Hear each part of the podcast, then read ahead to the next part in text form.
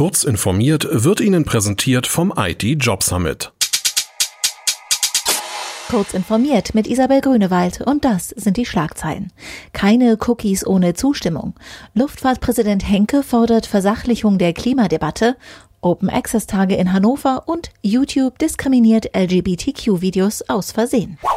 Webseiten dürfen Cookies nur dann auf dem Rechner der Nutzer speichern, wenn diese ausdrücklich zugestimmt haben. Das hat der Europäische Gerichtshof in Luxemburg nun klargestellt. Zudem müssen die Nutzer detailliert informiert werden, wenn die Cookie-Daten an Dritte weitergegeben werden. Mit ihrer Entscheidung beenden die europäischen Richter einen deutschen Sonderweg. Bisher lässt das Telemediengesetz die Speicherung von Cookies zu, wenn die Nutzer nur informiert werden. Der Präsident der Deutschen Gesellschaft für Luft- und Raumfahrt, Rolf Henke, hat zu einer sachlichen Debatte über Klimaerwärmung und Luftfahrt aufgerufen.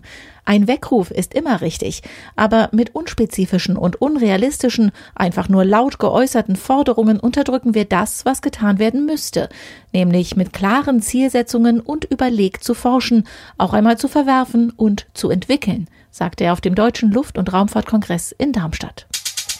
Open First ist die Devise beim freien Zugang zu wissenschaftlicher Literatur. Bei den Open Access Tagen in Hannover diskutieren Experten die Möglichkeiten. Zu klären sind neben dem Urheberrecht, den Lizenzen und der entsprechenden Entlohnung der Autoren auch die technischen Möglichkeiten. Im vergangenen Jahr haben sich elf europäische Wissenschaftsfonds zu Open Access verpflichtet.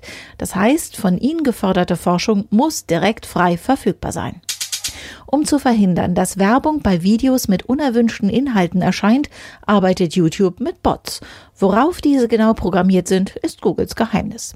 Drei YouTuber haben nun ausgetestet, auf welche Verschlagwortung die Plattform reagiert und herausgefunden, dass Videos, die der LGBTQ-Bewegung zuzuordnen sind, schlecht bewertet bzw. sogar Werbetreibenden nicht empfohlen werden. Eine YouTube-Sprecherin räumte Fehler ein. Diese und weitere aktuelle Nachrichten finden Sie ausführlich auf heise.de.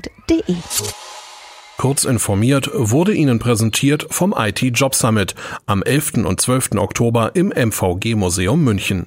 Hier präsentieren sich 40 Arbeitgeber mit Jobs und Entwicklungsmöglichkeiten für IT-Fachkräfte.